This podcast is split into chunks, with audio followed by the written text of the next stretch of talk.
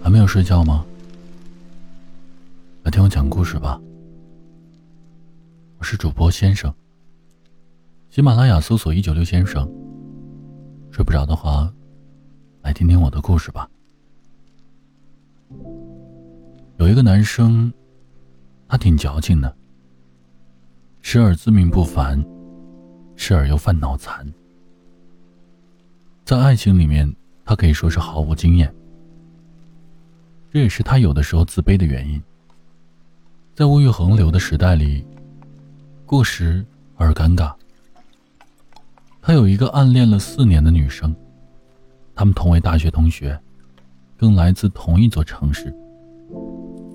从十九岁的夏天到二十三岁的夏天，男生一直都没有说出口，他很纠结。也很困扰。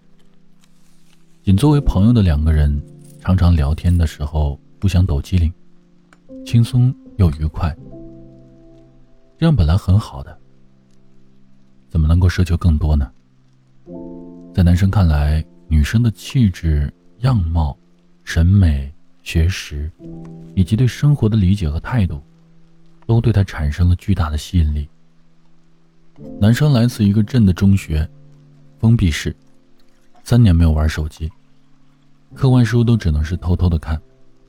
除了题海，就是面对各种同学关系的斗争。当然，这些他也没有办法改变。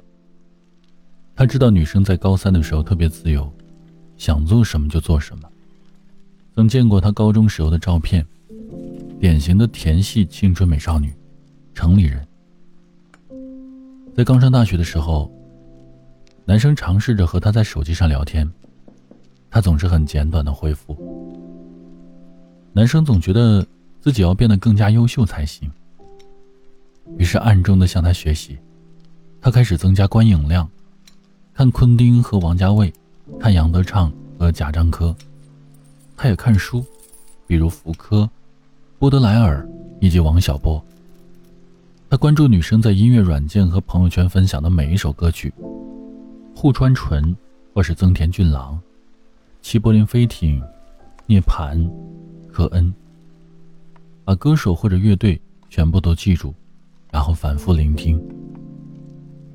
他知道他是水瓶座，于是拼命的寻找各种水瓶座的知识，想更加了解他。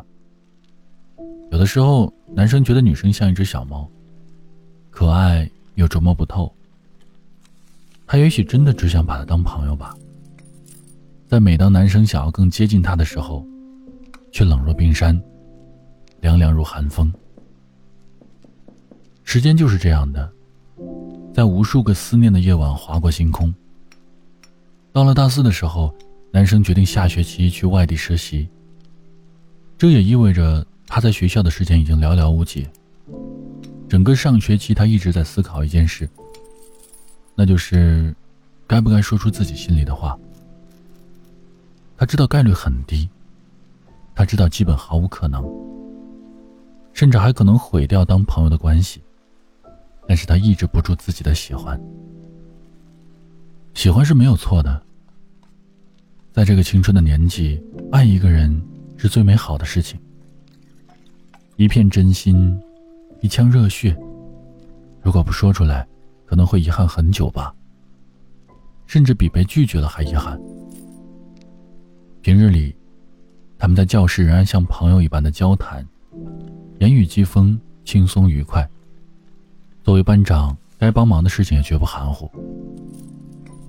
他有的时候也很痛苦，觉得自己真的不该这样，任由时光就这样悄悄的溜走。终于在元旦的前两天。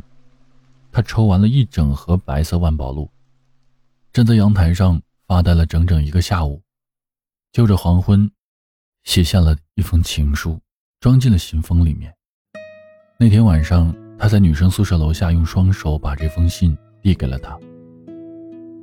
收到这封信的时候，他的样子还是那么自然。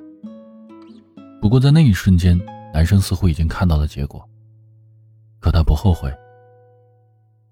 时间来到第二天，天上突然飘雪，漫天的雪花应景而至，越下越大，风更刺骨。男生的两个哥们从外地坐车来找他玩，在车站接到他们的那个傍晚，男生收到了女生回复的消息。结果，在意料之中。他只希望做一个朋友。男生笑着对自己说：“早该知道这个结果了，有什么可难过的呢？”可是下一秒钟，眼泪就哗啦啦的淌了下来，没有任何征兆。他的两个哥们愣住了，问他怎么了。男生抬头看着黑夜里飘过的漫天雪花，说：“没事只是我从来没见过这么大的雪。”整个大四的下学期，男生在另一个城市工作，每天加班，为了所谓的梦想。他似乎也能够接受女生给他的这个结果，本来就知道毫无可能，但总归是有些不甘，有些委屈。他曾经告诉自己，如果他当时答应的话，自己可以放弃去外地工作，只和他在一起。这是年轻人的一腔热血。心中那团真诚的火，就算再大的雪，也都扑不灭。在外地工作了半年的男生，终于即将毕业。他回到学校时，再次遇见他，氛围比想象中更自然了一些，坦然的面对，还是和朋友一样。他真想再多看他一眼，多和他多说上一句话，因为弄不好，真的就是最后一眼。最后一句，甚至连见面，也是最后一面。毕业答辩结束后，他组织了一次聚餐，并且邀请了他。那个晚上，他一个人不停的喝酒，喝了很多。因为空腹极饮，他回到宿舍时吐得很惨。在意识清醒与模糊的边界，他用手机给他发了一些感谢的话。女孩很客气的回复了一些话。男生真的想就这样算了吧，何必如此煎熬呢？但是难受的心依然不得解脱，他心里总还是想着他。过了几天后，他与同学请了一个要好的老师吃毕业餐，席间微醺，谈及了大学时期的爱情。老师在谈笑间一猜就猜中了男生喜欢的女生是谁，他心头如遭了重击，直接问老师怎么知道的。老师说了一些话，句句扎心。此时的男生只顾着给自己灌酒。那一晚是他这辈子喝的最多的一次。断片儿，失忆，老师和同学都让他别喝了，可是没用，被抬回宿舍折腾到凌晨两三点钟，哭着喊着，然后抢回自己的手机发消息。男生忍不住的对他又发了许多的消息。诉完最后的衷肠，室友们无奈的拍了拍他的肩膀，让他一个人继续胡言乱语。第二天的男生头痛欲裂，浑身青紫，宣布要戒酒，并且对昨天所有打扰到的人挨个道歉。他拿起了手机，看到昨天晚上自己给他发的消息，看见很多的错别字，还有被忘记的一些失意与尴尬。他深刻的知道，自己不能再给他增加负担了。本来就是命里无缘，又何必强求呢？他郑重的和女生道了歉，保证以后再也不会如此了。女生很是大方，回了许多劝解的话，每一个标点都铭刻在了他的心里。那就结束了吧。几天以后，朋友们和男生聊到断片的那一晚上。他挠了挠头，自嘲自己的行为，然后再次道歉。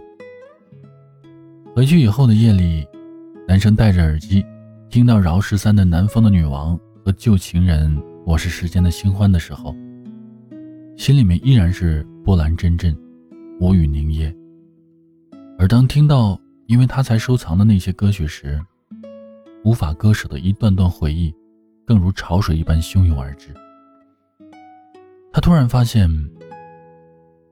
想要彻底的忘记一个人是做不到的，他已经刻在自己四年的生命历程中了，和青春的所有回忆交织在一起。你删除不了记忆，也骗不了自己，如果真能说忘记就能忘记的话，那未免太自欺欺人了，还倒不如坦然的去面对。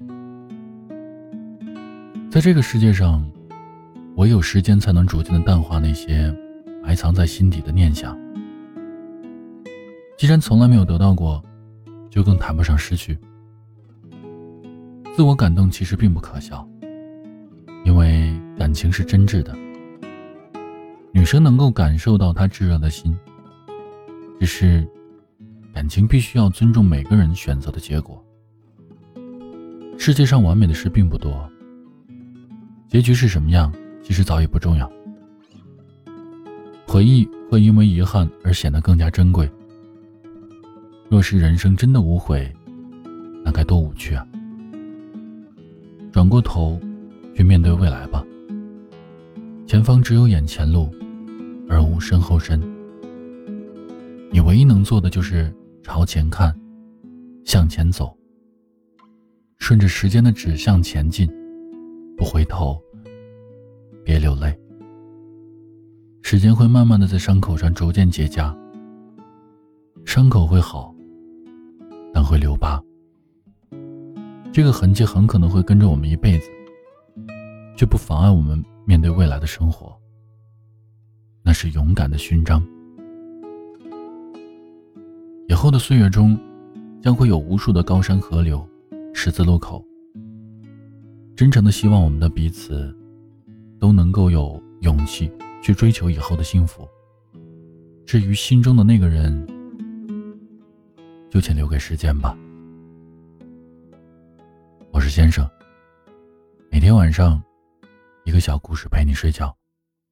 喜欢我的声音，可以来喜马拉雅搜索我的专辑，更多更好听的声音，尽在一九六的助眠电台。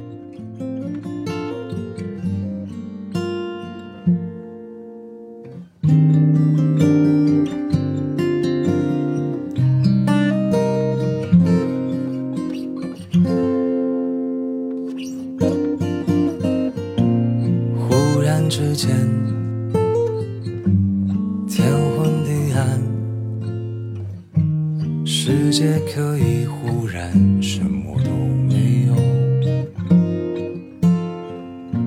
我想起了你，再想到自己，我为什么总在非常脆弱的时候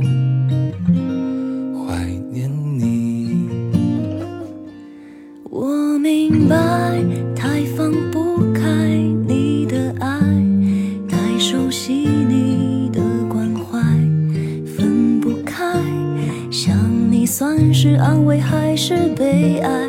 而现在，就算是真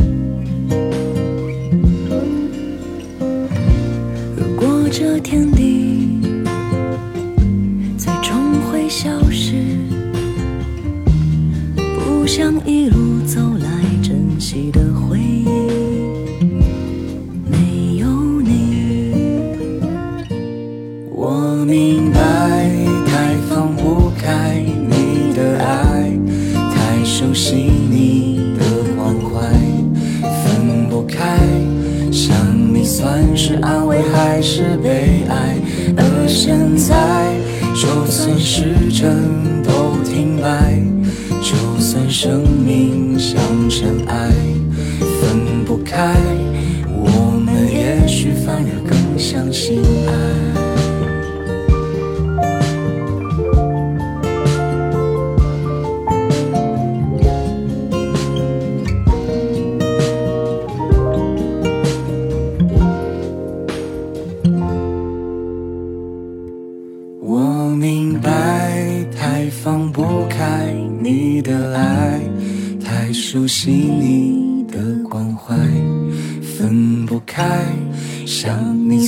是安慰还是悲哀？